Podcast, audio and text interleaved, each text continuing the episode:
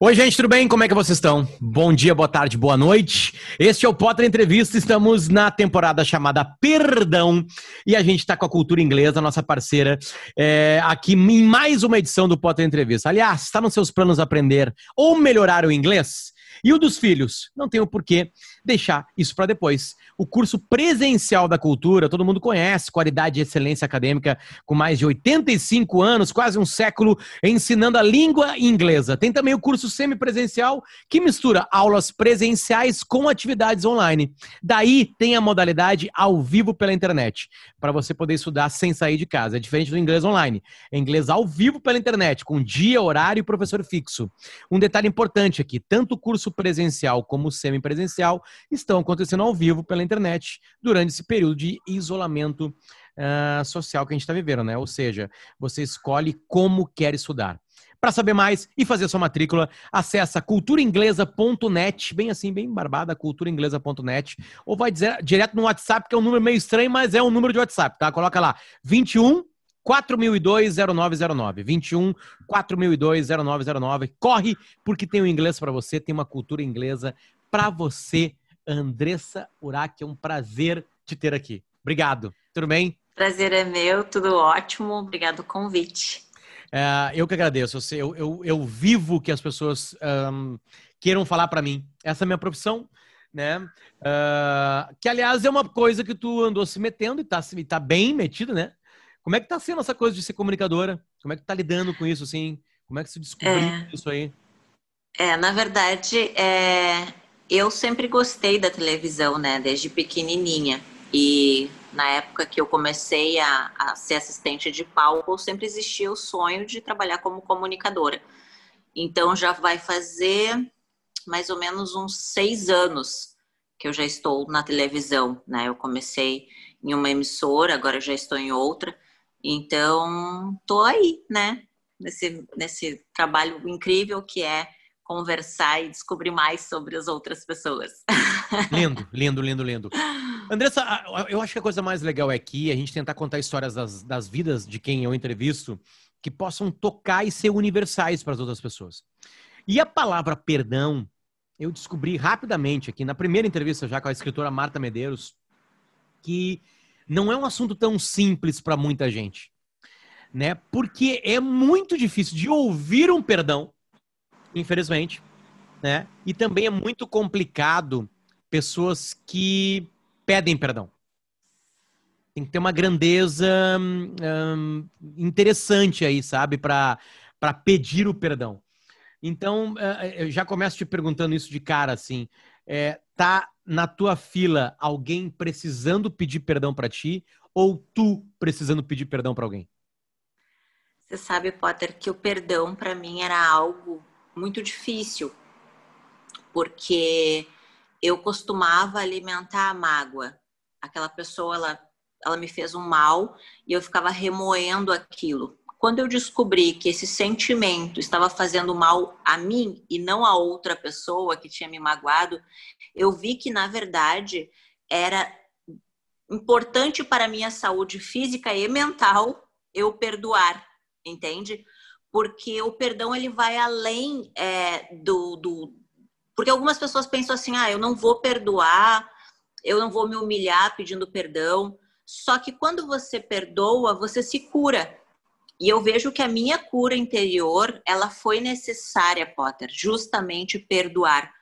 Porque o perdão é como um prisioneiro e tu abre aquela aquela porta de cadeia e descobre que o único prisioneiro era tu entende? Porque a pessoa que te fez mal, ela vai continuar a vida dela. Às vezes ela te fez mal e ela nem sabe que ela te fez mal. Eu costumo falar, né, que quem bate não lembra, mas quem apanha lembra. Então, a, a dor das palavras, às vezes, elas doem muito mais do que um tapa. E normalmente essa dor acontece das pessoas muito próximas a gente pessoas com que a gente tem um carinho muito grande. Então a decepção ela acaba sendo muito muito grande. E isso abala o nosso emocional e deixa a gente doente. Eu vi que a maior parte dos meus das minhas doenças, né, principalmente as psicológicas, elas estavam ligadas à parte de eu não conseguir perdoar. porque eu estava nutrindo aquele ódio dentro de mim. E eu acabava é, destilando esse ódio para outras pessoas. Então, quando eu entendi isso, que era uma parte racional, eu precisava usar a minha razão e não a minha emoção, porque o meu coração queria vingança. O meu coração queria odiar, falar coisas horríveis, que se eu pudesse dar um tiro na pessoa, eu dava, entende? Só que quando eu entendi isso, que eu estava ficando doente por isso, por causa desse sentimento ruim de vingança, eu comecei a trabalhar o perdão. E isso é uma coisa que já fazem, vai fazer quase seis anos que eu aprendi. Logo que eu me converti, que eu conheci o Senhor Jesus, eu entendi isso, tá? Então foi muito difícil para mim quando me disseram assim, Andressa, para você se curar, você vai ter que perdoar o homem que te abusou sexualmente na infância. Eu disse: não, impossível, jamais, ele não. Aí eu pensei assim: nossa, eu tenho ódio dele, como que eu vou perdoar? Aí me ensinaram que eu teria que usar a razão, que eu teria que confessar já o perdão mesmo sem ele existir, porque as palavras tinham muito poder. E quando a gente confessa aquilo, no plano espiritual já acontece, né? Então, quando eu comecei a confessar o perdão, mesmo sem sentir ele, naturalmente, parece que foi lavando o meu coração. Era como se estivesse é, saindo aquilo que estava ruim dentro de mim. É como uma comida estragada, sabe? Você come, aquilo está fazendo mal no teu estômago. Quando eu comecei a, a, pedir, tipo, Deus, me ajuda, sozinho eu não consigo, tira esse ódio, essa, essa vontade de vingança que eu tenho dentro de mim. Foi naturalmente acontecendo. Então já fazem seis anos que eu aprendi a perdoar. Claro que perdoar não quer dizer que tu tem que conviver com a pessoa que te machucou, né? Você não precisa viver com aquela pessoa que vai ficar te machucando. Mas é perdoar para você se curar. E recente também eu passei por uma decepção muito grande de uma pessoa que eu admirava muito, assim. E aí eu senti de novo aquilo, aquela dor, assim, de eu ficar um mês chorando, decepcionada com a pessoa. E aí eu pensei assim: não, eu não posso culpar ela. Ela errou, tudo bem, mas eu também já errei. Aí eu comecei a pensar: todo mundo erra, todo mundo tem o seu dia mal, todo mundo de repente falou, fala uma coisa que, que não é boa, que machuca. E aí eu comecei a ter autorresponsabilidade, sabe?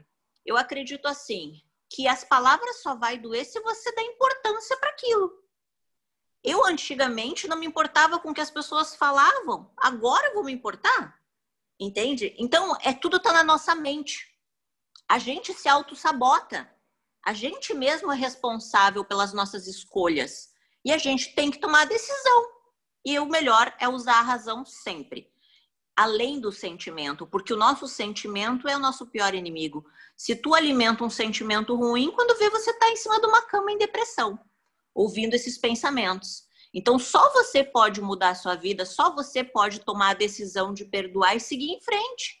Sabe? Então, a partir do momento que eu aprendi o perdão, eu me curei, curei o meu interior. Hoje eu não dependo mais de remédios, de calmantes, porque eu acredito, olha, acredito com toda a certeza que foi o perdão que fez com que essa limpeza interior acontecesse dentro de mim. Hoje eu sou livre, entende? Quando eu decidi perdoar, eu me tornei livre.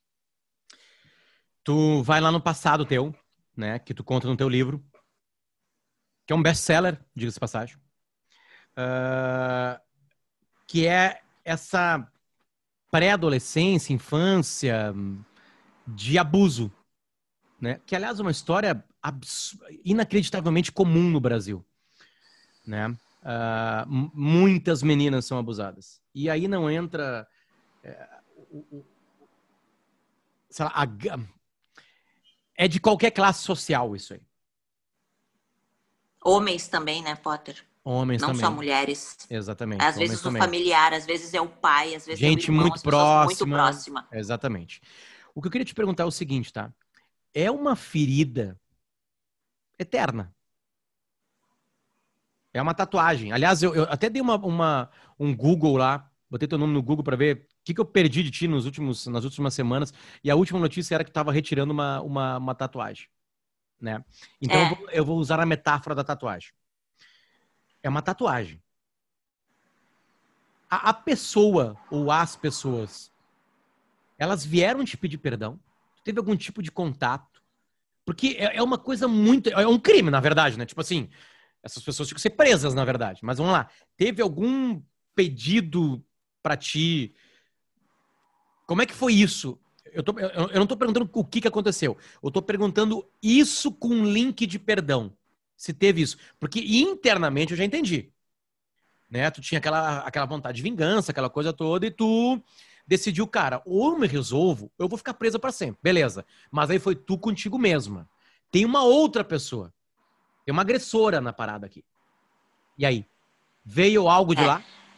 Eu acredito assim, ó, que o estupro, quando ele é comprovado, quando existe é, provas que aconteceu, eles realmente essa pessoa ela tem que ir para cadeia, né? Ela tem que pagar pelo que ela fez.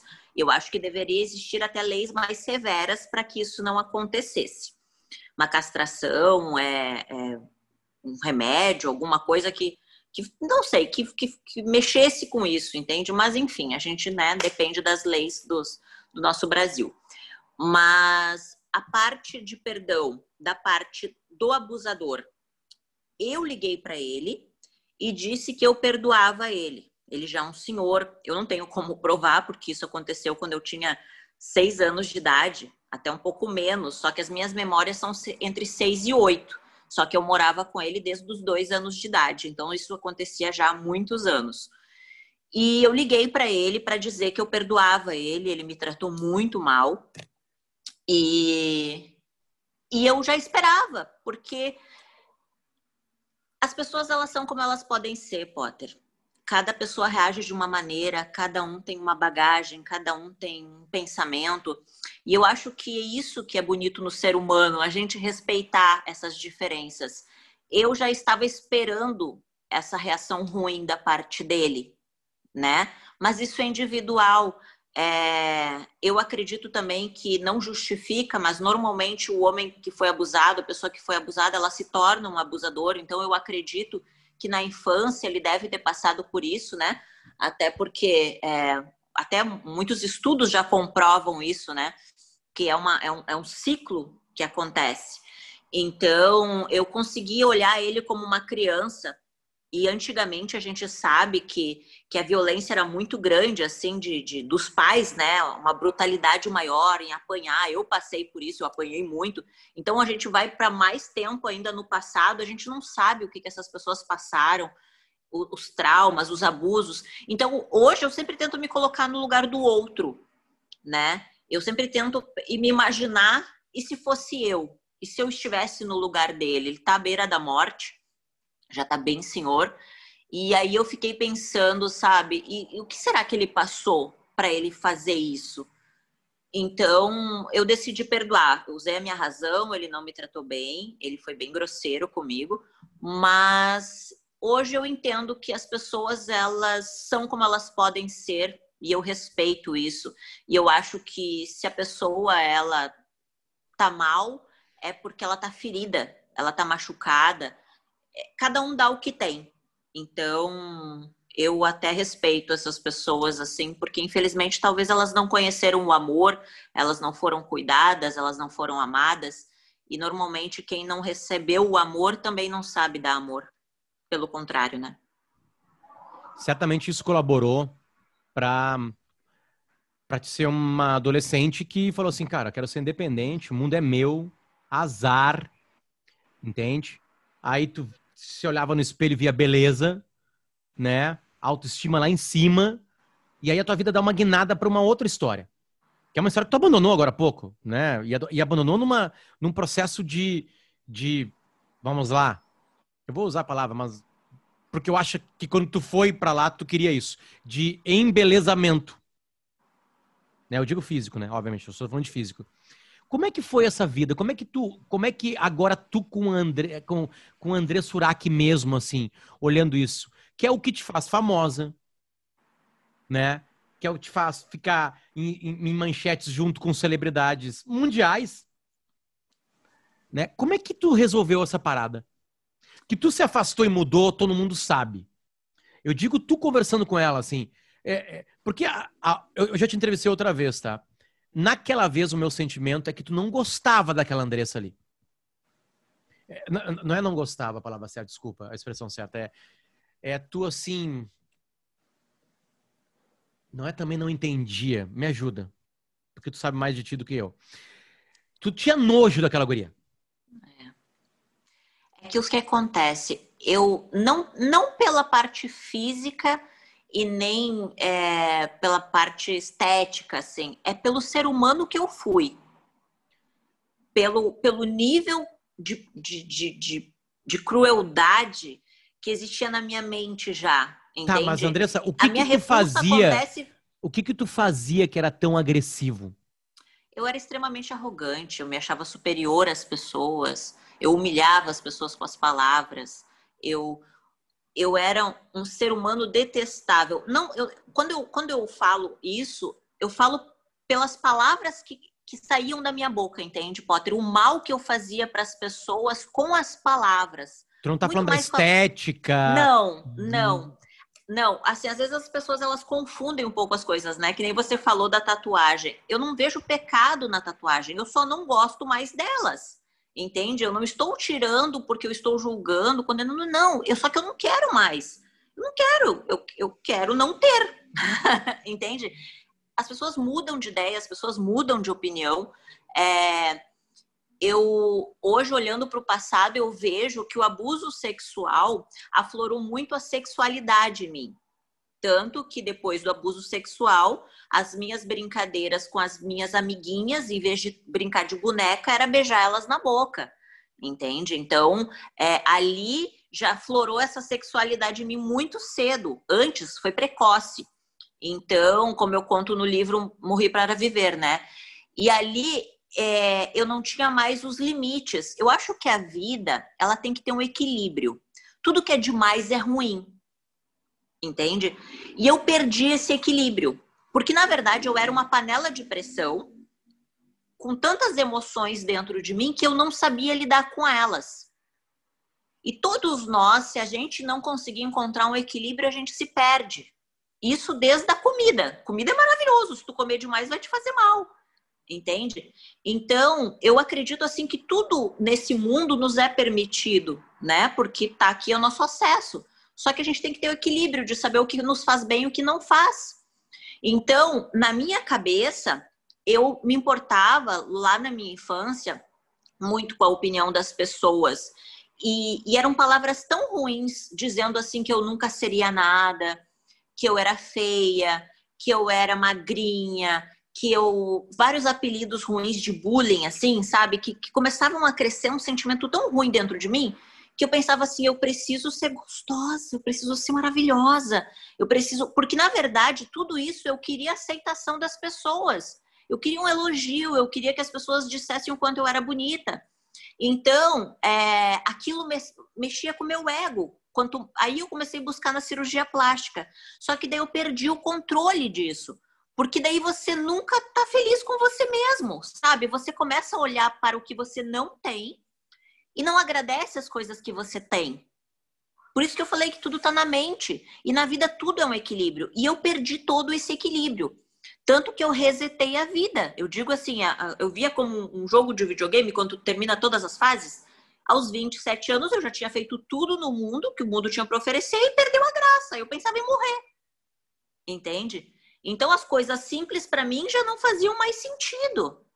Aí eu precisei quase morrer para voltar a dar valor para as coisas simples, como beber um copo de água, você ir no banheiro sozinha, entende? Então, a gente, se a gente não, não olha para o que a gente tem e começa a olhar para o que a gente não tem, a gente enlouquece. E foi o que aconteceu comigo. Sabe, por muito pouco, graças a Deus que eu quase morri, porque por muito pouco eu não teria me suicidado, por muito pouco eu não teria estado dentro de um presídio. Por quê? Para você ver que a loucura acaba sendo tanta que, que eu estava né, nessa loucura de muitas cirurgias plásticas, corpo perfeito, não queria envelhecer.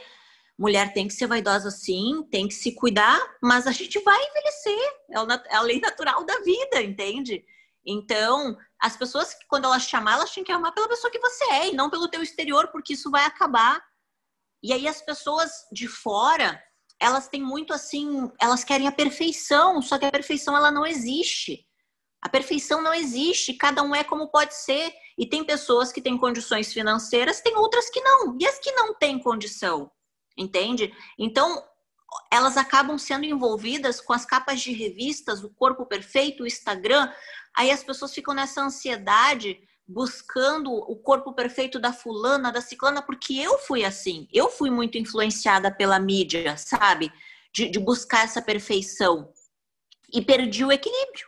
Por isso que eu digo, na vida a gente tem que ter autorresponsabilidade. Não adianta a gente também ficar culpando os outros de escolhas que a gente faz.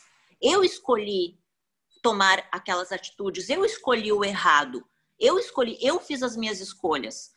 Então, a vida, ela é uma, é essa. A gente, todos os dias, a gente tem escolhas. Então, a gente não pode mudar o que passou. Eu não posso mudar o meu passado. Eu não posso desfazer as coisas erradas que eu fiz. Entende? Eu posso fazer novas escolhas. Vou errar de novo? Sim, porque eu sou humana, eu erro. Eu não sou perfeita. Mas eu sei o que me faz mal. E o que me faz mal eu não quero. Entende? Então, todos os dias eu escolho que tipo de pensamento entra na minha mente. A minha mente é como a minha casa. Eu vou escolher quem entra. Entende? Se é para me fazer mal, então eu não quero. Vai me fazer bem? Ah, então eu quero. E assim é. E aí eu entendi que a vida é essa. E se eu não aproveitar cada dia como se fosse o último, mas de uma maneira equilibrada, então eu tô perdida, sabe? E aí eu aprendi valores, princípios, coisas que eu não tinha antes. Porque é como uma areia movediça, sabe? Um abismo vai puxando outro abismo, uma coisa ruim vai puxando outra coisa ruim, e quando tu vê, tu tá lá no fundo do poço e tu não tem mais ninguém. Então, eu, eu digo assim, que a gente possa se autoanalisar e se conhecer, porque quando a gente se conhece, a gente sabe os nossos limites. Eu sei os meus limites hoje, né? E eu precisei entender que, que para que eu pudesse realmente começar do zero, porque eu comecei do zero quando eu estava no hospital ali, eu tive que aprender a caminhar de novo. Eu tinha buracos na minha perna. Para uma pessoa extremamente vaidosa, você lidar com aquilo era muito difícil. Então, assim, eu acredito na existência de Deus e se não fosse uma força superior como Deus para me ajudar, eu não teria conseguido, entende, Potter? Porque é, é, quem, quem tá de fora às vezes não consegue entender, mas quem passa é, a dor daquele momento é só é só aquela pessoa para entender, porque assim, ó, quem tá de fora julga, né? Agora, aqui, quando você passa por aquilo, você entende você diz assim, poxa, eu não vou mais julgar quem, quem está daquela maneira. Então, foi isso que eu aprendi. Eu tenho passado por muitas experiências, assim, nesses últimos seis anos, que eu posso te dizer que, que a cada dia é, eu aprendo o que não é bom, o que não me faz bem. E eu aprendo com os meus erros, sabe? E se eu puder, de alguma forma, ajudar alguém com um exemplo do que não ser, do que não fazer, eu acho que já valeu a pena que ajude uma única pessoa, entende? O teu livro é um pouco disso, né? Tu contar a tua história sem escondê-la é um pouco isso. Olha, minha vida foi isso aqui. Isso, isso, isso, isso, isso. Quando eu pedi para te voltar um pouquinho nessa Andressa que o Brasil conheceu, né? É, é, é, é era isso que eu queria entender. Porque eu pensava que tu não gostava daquela Andressa tinha nojo daquela guria, a expressão que eu usei, uma, uma expressão bem porto-alegrense, uh, porque tu achava que era ruim, por exemplo, assim, aquela história, vamos lá, eu vou citar um exemplo, tá? Porque eu queria te perguntar o que, que tem de errado isso, tá? Tá lá, aí manchetes, Cristiano Ronaldo aparece. Aí eu fiquei pensando assim, sabe, linkando com perdão. E aí? Qual é o problema? E aí eu me perguntei, por que, que a Andressa não gosta disso? Tá, aí eu pensei, não, é porque ela não gosta disso por causa da vaidade, porque ela, ela ultrapassou um limite muito grande. Ela foi tentar fazer cirurgia, mais uma. Sabe, eu não sei quantas tu fez, entende? E ali quase 14. morreu. Imagina. Uhum. E aí tu quase morreu. Uhum. Tu quase morreu mesmo. Aí as fotos vazam, Andressa, tu lembra disso? Uhum. As fotos vazaram de tu na cama do hospital. Né? Foi, foi, cara, foi uma história muito ruim. É, é, é, é foi tão exposta aquela história que até dentro da tua pele a gente enxergou. Eu tô fazendo uma metáfora. As tuas feridas a gente enxergou. E aí, quando tu surge de novo no Brasil, tu é uma pessoa que encontrou na religião um outro caminho, né? E aí muita gente encarou como uma coisa engraçada, porque, tipo assim, nah, ah, não, só um pouquinho, tava de biquíni lá rebolando. Agora vem para mim com essa coisa de Deus e blá blá blá. E é uma coisa estranha, né? Porque Deus é tão presente na sociedade brasileira, né? O brasileiro tem tanto preconceito com esses dias. Eu vi uma entrevista do Emicida muito legal dizendo que o campo progressista brasileiro foi no Roda Viva. Não dá bola para os evangélicos, coloca todo. rotula, acha que todo mundo é uma coisa meio Marco Feliciano, que, que é uma coisa política. Não estou falando só do lado religioso dele, né? Eu, eu acho que agora eu entendi, Andrés. O nojo que tu tem naquela guria lá, que é uma expressão minha, não estou falando que tu tem, era, era muito mais de como tu lidava com os outros seres humanos. E não vamos lá, vou usar uma palavra aqui, não a putaria. E não aquela coisa que é carnal, entende? A, a tua história, a, as tuas histórias carnais daquela época, bem resolvidas, longe do abuso, aquilo não é problema para ti? Olha, Potter, eu acho assim, ó, que ser humano é livre. Deus nos deu o livre arbítrio. As pessoas são livres. Elas fazem o que elas bem entendem. As mulheres fazem o que bem entendem, os homens fazem o que bem entendem. Cada um é responsável pelas suas escolhas. Naquela época, é, eu entendi que o que dava clique em site era o nu. Tanto que hoje, se tu for parar para pensar, né, é, você que, que trabalha com jornalismo, você consegue me entender.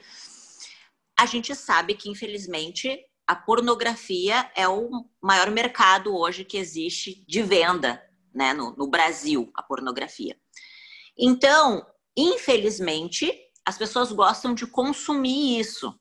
Os sites gostam de publicar isso, entende? Isso vende.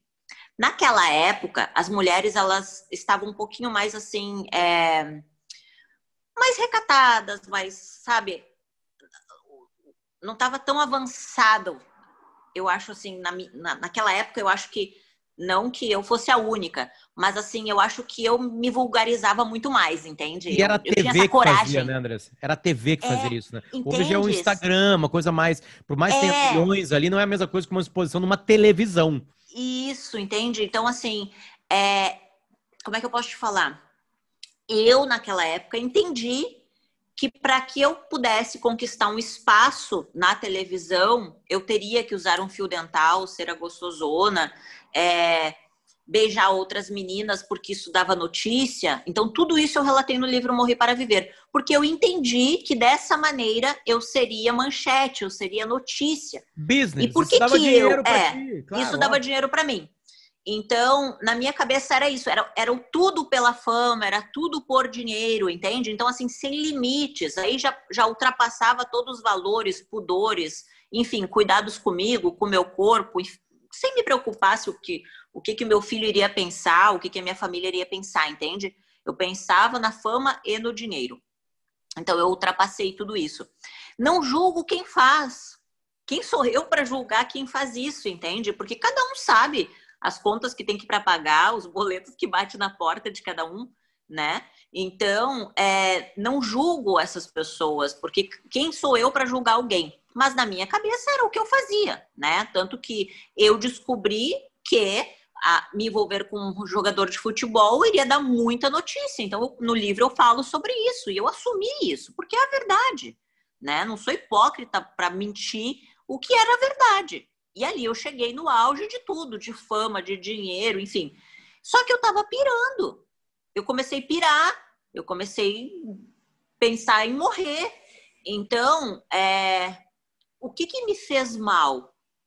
A falta de equilíbrio, a falta de, de amor próprio. Eu acho que eu perdi o amor próprio, sabe?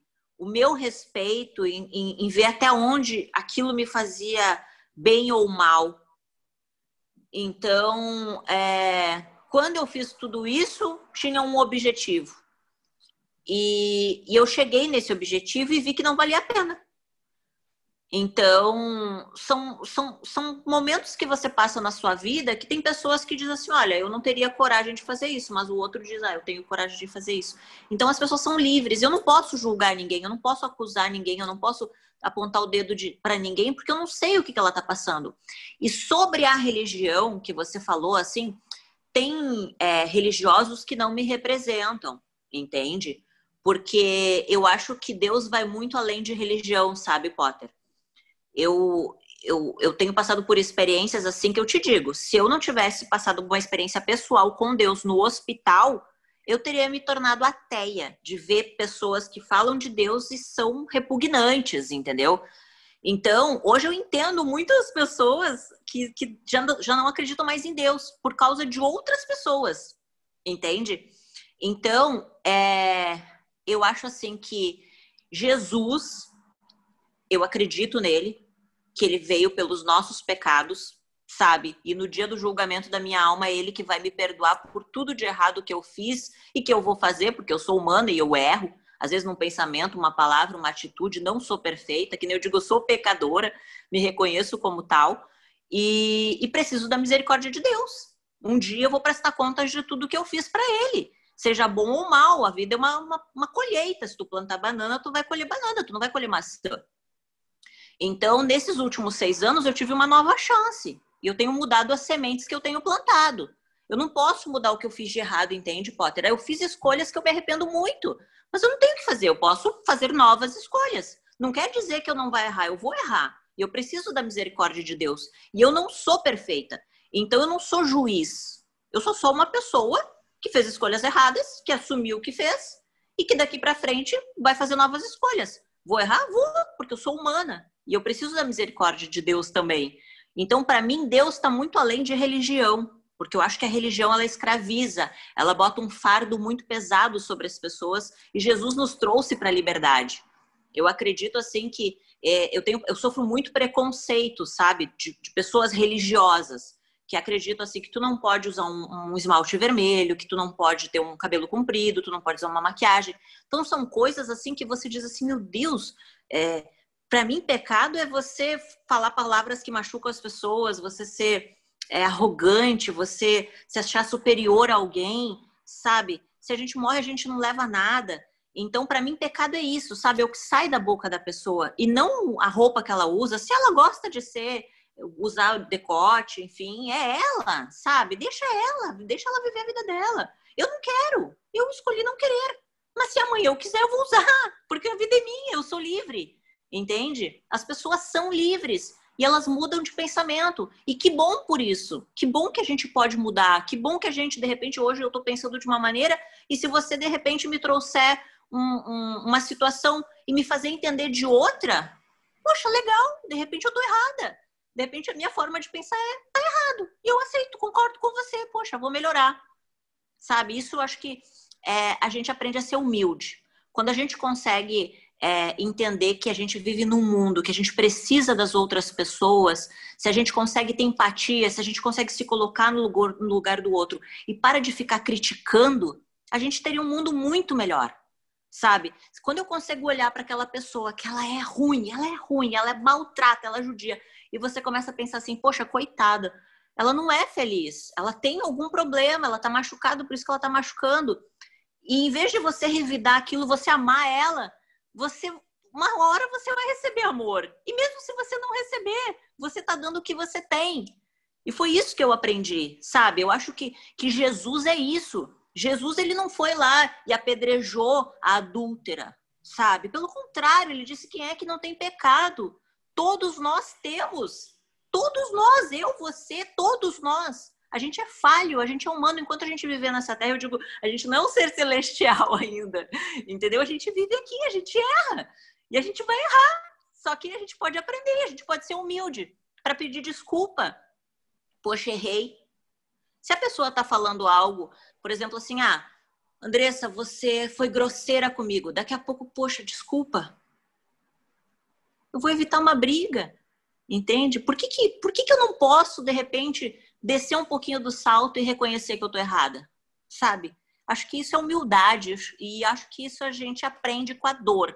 Dificilmente a gente é, consegue é, baixar um pouquinho a cabeça, sabe? Porque eu acho que normalmente a gente tem que sofrer um pouquinho para isso, porque eu precisei sofrer para aprender isso ou a pessoa inteligente aprende com os erros dos outros, né? Tu, tu, tu, seria mais fácil para todo mundo, né? Mas é. a humanidade aparentemente não aprende assim, né? Mas assim, uh, ainda voltando nesse teu passado mais recente, digamos, né? Não naquele passado que deixou, né, trevas, né, para ti quase que para sempre, né? Ter que lidar com isso sempre. Ah, ah, tu não é mais notícia, Andressa, pelas aquelas bobagens que tinha antes, né? É uma outra não. coisa. Primeiro foi o preconceito, aí, aí tu fez um trabalho chamado um livro. Ah, o livro é notícia, sabe por que, que o livro é notícia? Tá. Óbvio que também é notícia o que tu escreveu ali dentro, mas tu vira notícia porque tu vendeu bastante, né? E aí tu para de ser notícia por coisas fúteis, assim. Só que a pergunta, ela não é fútil. É, é, ela é, vem diretamente de uma curiosidade, tá? Como é que aquela menina desprovida de, de, de, de, de preconceito, com uma libido muito alta, né? Eu já vou, eu, eu, já vou querer voltar, porque eu já conversei contigo, essa história é muito interessante, que é o momento que tu encontra, né, aquela luz que te salva, né? Mas segura, não fala ainda. É, como é que esse lado carnal foi resolvido em ti? Como é que isso deixou. Tá. Porque antes a tua vida era quase em volta disso. Uhum. Né? Porque era o que tu dava pro mundo, era o que o mundo vinha e, e, e despejava em cima de ti. Né? E aí depois, que tu te acalmou, tá mais serena, que tu tem essa coisa mais forte com algo superior. Como é que isso se resolve em ti? É uma curiosidade muito pura minha. Sabe? É. Como, é, como é que agora tu fazes? Porque assim, a infância, ela é de abuso. Aí a pré-adolescente se descobre bonita e vai pro mundo, tipo, você assim, quer saber? Esse aqui sou eu, eu vou fazer o que eu bem entender, eu quero ter prazer carnal, blá blá blá. Aí quase morre. Aí, aí como é que tu resolve depois isso? Que é o agora, né? O depois é agora. Potter, eu vou te ser bem sincera, sozinho eu não conseguiria. Eu acredito que Deus me ajudou, sabe? Eu acho que esse domínio próprio, esse equilíbrio veio dele, porque eu não tinha. E eu comecei a dizer, Deus, eu sou ansiosa, eu sou brava, eu não tenho equilíbrio. Eu comecei a falar e dizer, olha, eu não tenho essas qualidades, eu não, eu, eu, eu preciso de ajuda. Se tu existe, se tu tá aí me ouvindo, me ajuda a mudar, me ajuda a tirar esse sentimento ruim que tá dentro de mim, me ajuda a dar valor para as coisas pequenas. Eu comecei a pedir, sabe? Eu comecei a pedir para ele. Eu comecei a dizer, olha, meu Deus, me ajuda, porque sozinho eu não vou conseguir. Assim, e aí, graças a Deus, naturalmente foi acontecendo. Não Mas foi o que, que era dia, o problema? Entendeu, Mas qual que era o problema? Era interno. Desejar era alguém, dentro de mas mim. desejar alguém carnalmente passou a ser um problema para ti? Na verdade, não. É, eu acho que nem eu falei. O problema está na, na falta de equilíbrio. Eu não tinha equilíbrio, entende? Eu não vejo problema em você ter um namorado, em você casar. Só que eu não quero ter relação sexual sem ser casada. Foi uma escolha que eu fiz, entende? É, são escolhas, Potter, são escolhas que a gente faz. Por exemplo, se você gosta de rock and roll, né? E você escolhe alguém que gosta de pagode, tu tem a escolha de ficar com ela ou não, porque ela gosta de pagode e outro rock and roll. São escolhas, entende? E as pessoas não são iguais, as pessoas são diferentes. Então, eu comecei a pensar de uma maneira e gostaria de ter alguém que pensasse da minha maneira, entende? É, só que não sei se vai ter. E eu não tô preocupada com isso, tu tá entendendo? Porque eu acho que eu resetei a vida, eu já, eu já, eu já vivi bastante isso. Eu não tenho mais aquela coisa de antes, sabe? Essa necessidade de tá, ter. Nem alguém. como humana. Não, é que assim, ó, como é que eu posso te falar? É que eu não consigo durante, entender, André. Durante, tá, durante, tá entendendo que tá, eu não tá, consigo eu quero, entender eu quero isso. Te, te fazer entender. Por exemplo, assim, ó. Uh, eu, quando fui abusada sexualmente, eu me senti um objeto, tá? E eu tinha dificuldade de ter relação sexual com os meus relacionamentos, porque eu tinha esse trauma dentro de mim, esses sentimentos, então eu, tenho, eu tinha dificuldade de, de, me relacionar sexualmente, eu meio que me travava, sabe? E aí, quando houve a necessidade financeira e eu tinha o meu filhinho para criar, e eu não tinha ninguém para me ajudar, ninguém para me trazer um leite, um gás ou se preocupar com o que eu estava passando, eu optei pela prostituição. Porque ali eu vi uma forma de ganhar dinheiro e trazer comida para dentro de casa. Ali eu tive que vencer esse trauma, entende? E ali eu aprendi a, a, a parte sexual, coisa que para mim antes era um tabu, né? É, eu acabei vivendo isso intensamente. Então ali eu me relacionei com vários homens de todos os tipos, desde a parte boa como a parte ruim. Então eu vivi tudo isso intensamente. Eu ultrapassei o limite que a mulher, sabe, talvez uma mulher não, não, não tenha passado tudo que eu já passei, ou vivido essa parte, entende? É isso que eu falo, é a questão do equilíbrio. Eu não tinha equilíbrio. Eu era uma desequilibrada para tudo. Então, é, eu vivi isso intensamente, de uma maneira que, que eu me coloquei como um objeto, tá? Eu era um objeto que, que era comprável quem tinha para pagar. Quando eu passei por esse problema de, de, de saúde, que eu quase morri, que meus valores mudaram, eu decidi que eu não queria que ninguém mais tocasse em mim que não fosse alguém que eu amasse entende? Alguém que eu tivesse um sentimento verdadeiro, em que eu apreciasse, em que, em que eu quisesse, entende? Então, é, eu decidi isso, eu fiz novas escolhas, entende? Eu, hoje, é, eu não sei, eu, eu, eu valorizo tanto o meu corpo, sabe? Eu vejo como algo tão precioso, assim, que eu não consigo me imaginar sendo usada da mesma maneira, entende? Então, é, eu fiz essa nova escolha. Às vezes, lógico que você sente falta de, de estar com alguém, de estar de conchinha, de você ter alguém. Só que eu já passei por tantas experiências assim muito traumatizantes e eu acho que muitos homens eles eles não sabem tratar bem uma mulher porque a mulher ela é mais sentimental, ela é mais carente. E às vezes o homem ele é muito bruto.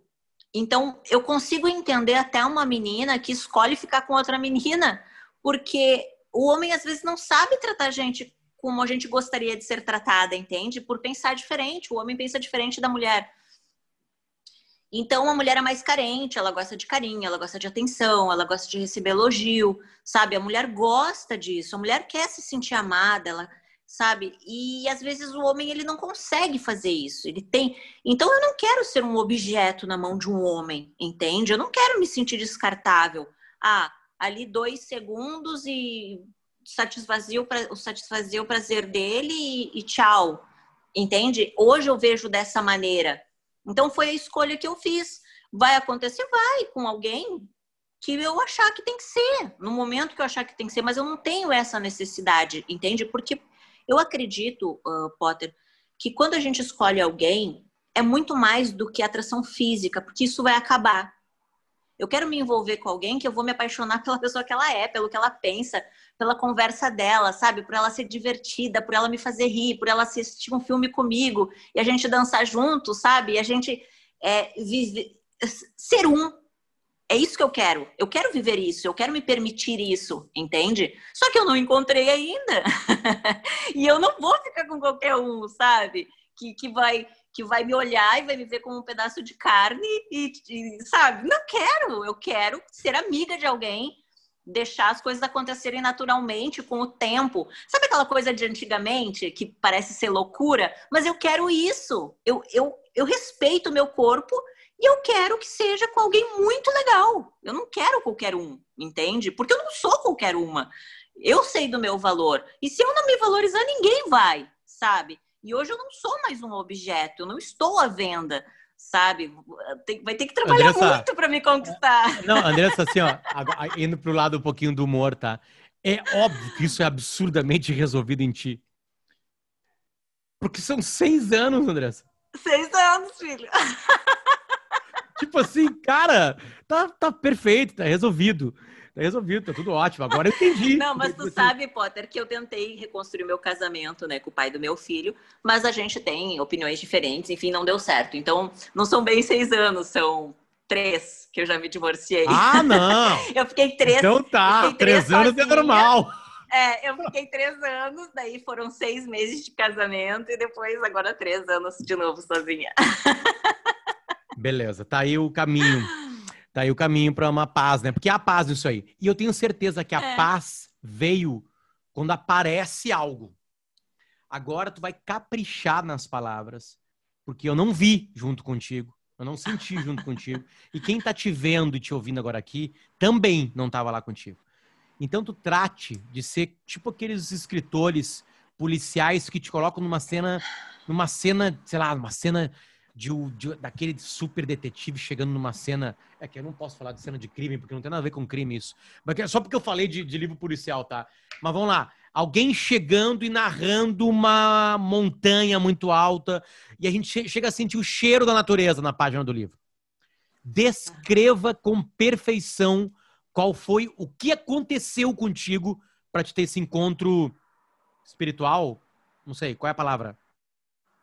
É, encontro com Deus. Como é que foi? Capricha é... nos detalhes. Na verdade, é... depois que eu passei por isso, eu até dei uma pesquisada na internet sobre isso. Isso é bastante comum, não, não, foi, não aconteceu só comigo, que é uma experiência de quase morte, EQM que fala, tá? É...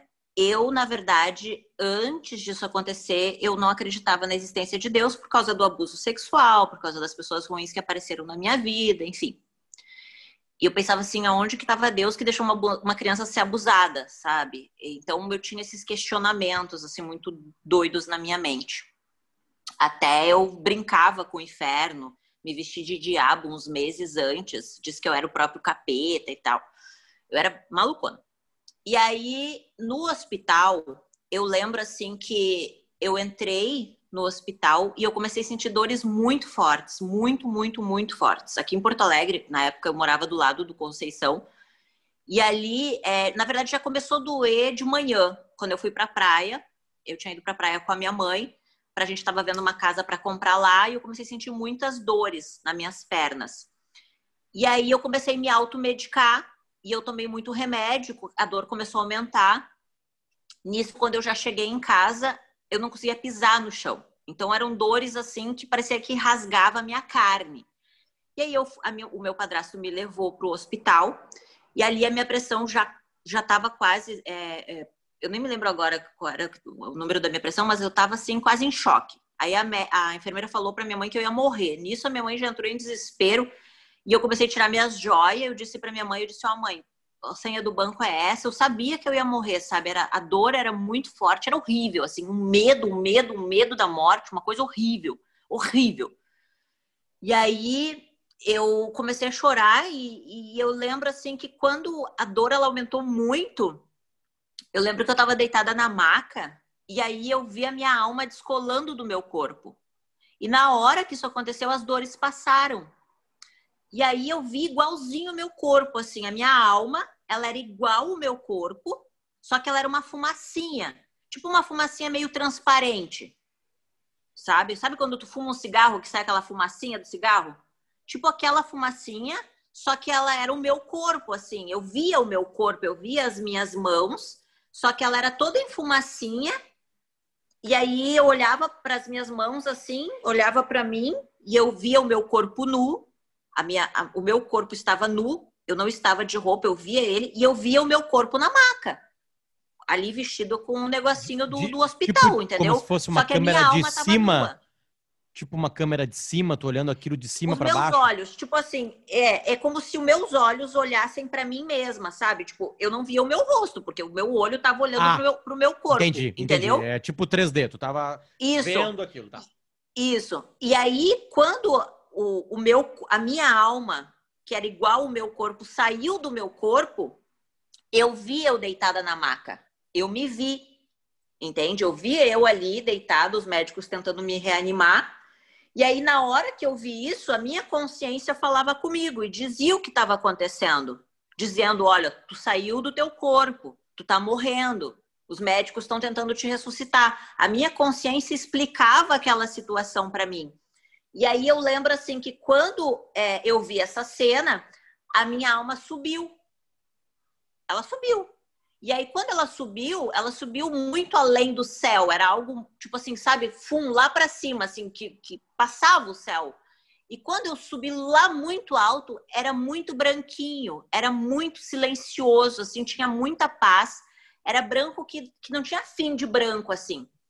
E aí eu lembro que quando eu olhei para mim, eu tava nua, eu senti vergonha de mim, de estar tá nua, sabe? É como se você estivesse esperando alguém muito importante e você tá nu, você vai receber uma visita. Então, essa sensação que eu tinha, que ia chegar alguém e eu tava nua. E eu senti vergonha de estar tá nua. E aí eu comecei a chorar. E aí eu lembro assim que, que eu tava naquele lugar que eu entendia que para mim era como um julgamento, era como um tribunal sabe? A minha consciência falava para mim como se eu estivesse num, num tribunal e ali eu estava sendo julgada.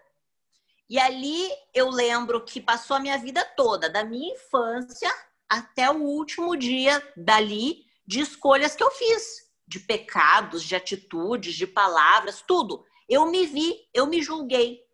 E eu vi que eu não era digna daquele lugar, sabe? Eu me senti suja, eu me senti é, é, mal, eu me senti condenada, sabe? Eu, eu vi assim, que besteira que tu fez com a tua vida. Olha o que tu fez com a tua vida, olha as escolhas que você fez. Você não é digna disso, sabe?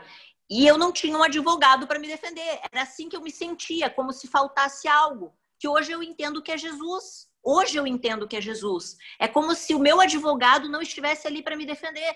É como se eu estivesse sendo julgada por, por, um, por algo que eu cometi, um crime que eu cometi, e eu não tinha um advogado de defesa, entende?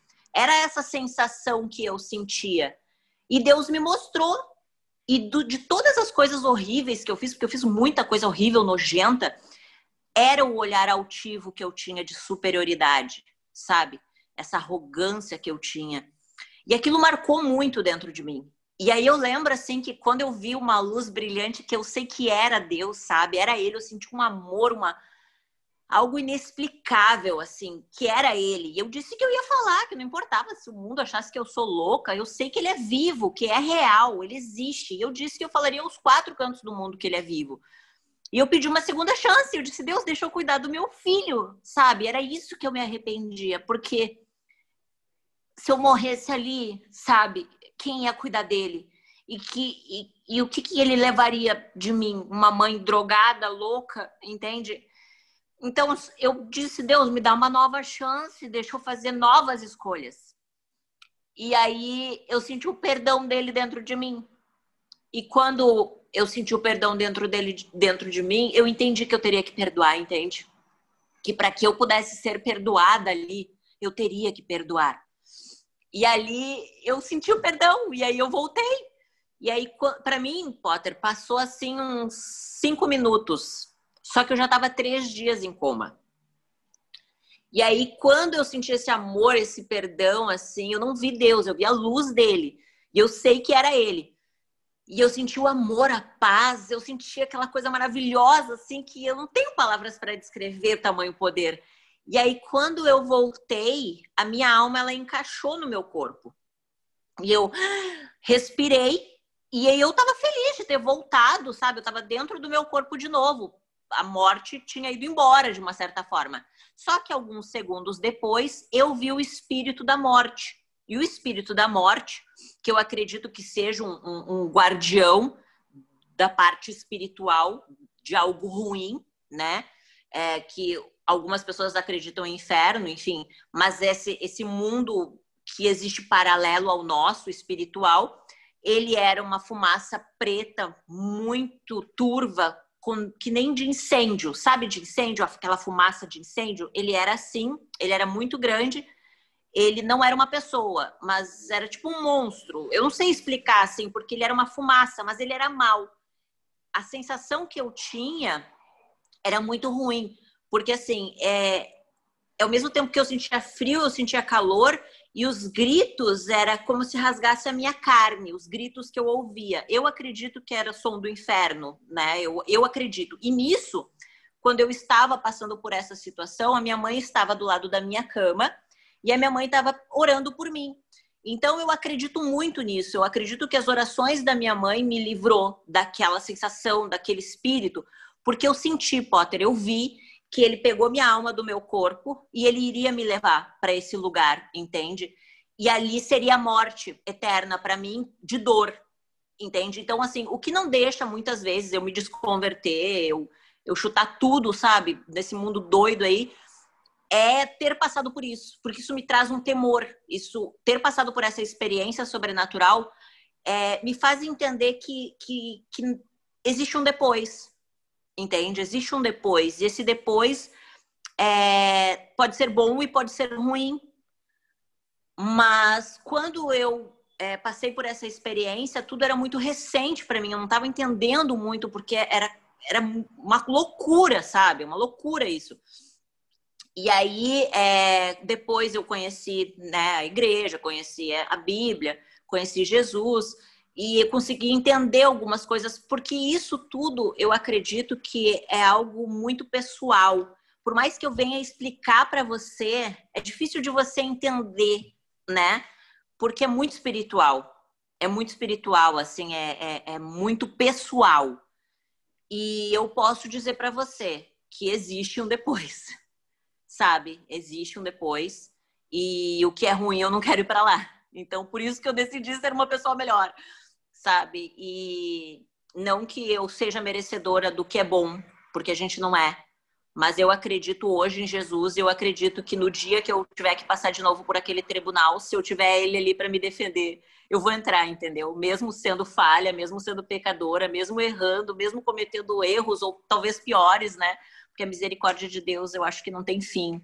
Eu acho que ele nos ama de uma maneira assim que que talvez uma mãe não consiga, uh, talvez porque eu digo mãe, porque assim, a mãe ela ama, mas tem mães e mães, né? Que tem mães que abandonam filhos. Então eu não, eu não conseguiria explicar acho que o tamanho amor de Deus, mas eu entendi que é o perdão.